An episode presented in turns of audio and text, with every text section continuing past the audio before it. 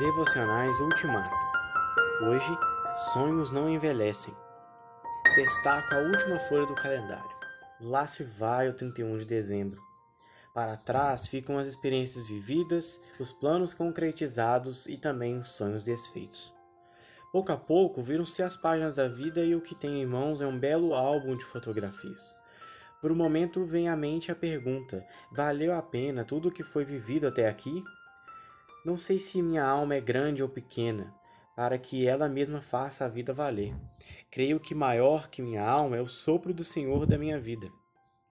Preciso aprender o movimento sutil de lembrar e esquecer as coisas do passado, pois essa é a grande arte. Não só lembrar o que é bom, não só esquecer o que é ruim, mas permitir que Deus trate e cure as feridas marcadas na memória libertar-se do que foi bom, para que Deus possa abrir caminho em nós para o melhor.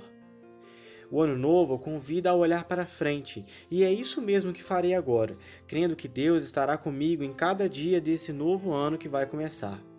Com Ele viverei sonhos, novos desafios, novos trabalhos e mesmo novas ilusões. O que importa é que Ele, que começou boa obra em mim, há de continuar do meu lado, o grande parceiro da minha vida. O grande desafio deste dia talvez não seja o de olhar para trás e fazer balanços, nem olhar para o futuro e fazer projetos, mas aprender a olhar para Jesus, em quem se funde misteriosamente o passado, o presente e o futuro. Quanto a mim, desejo começar este novo ano com o Senhor e tentar viver cada dia nessa decisão.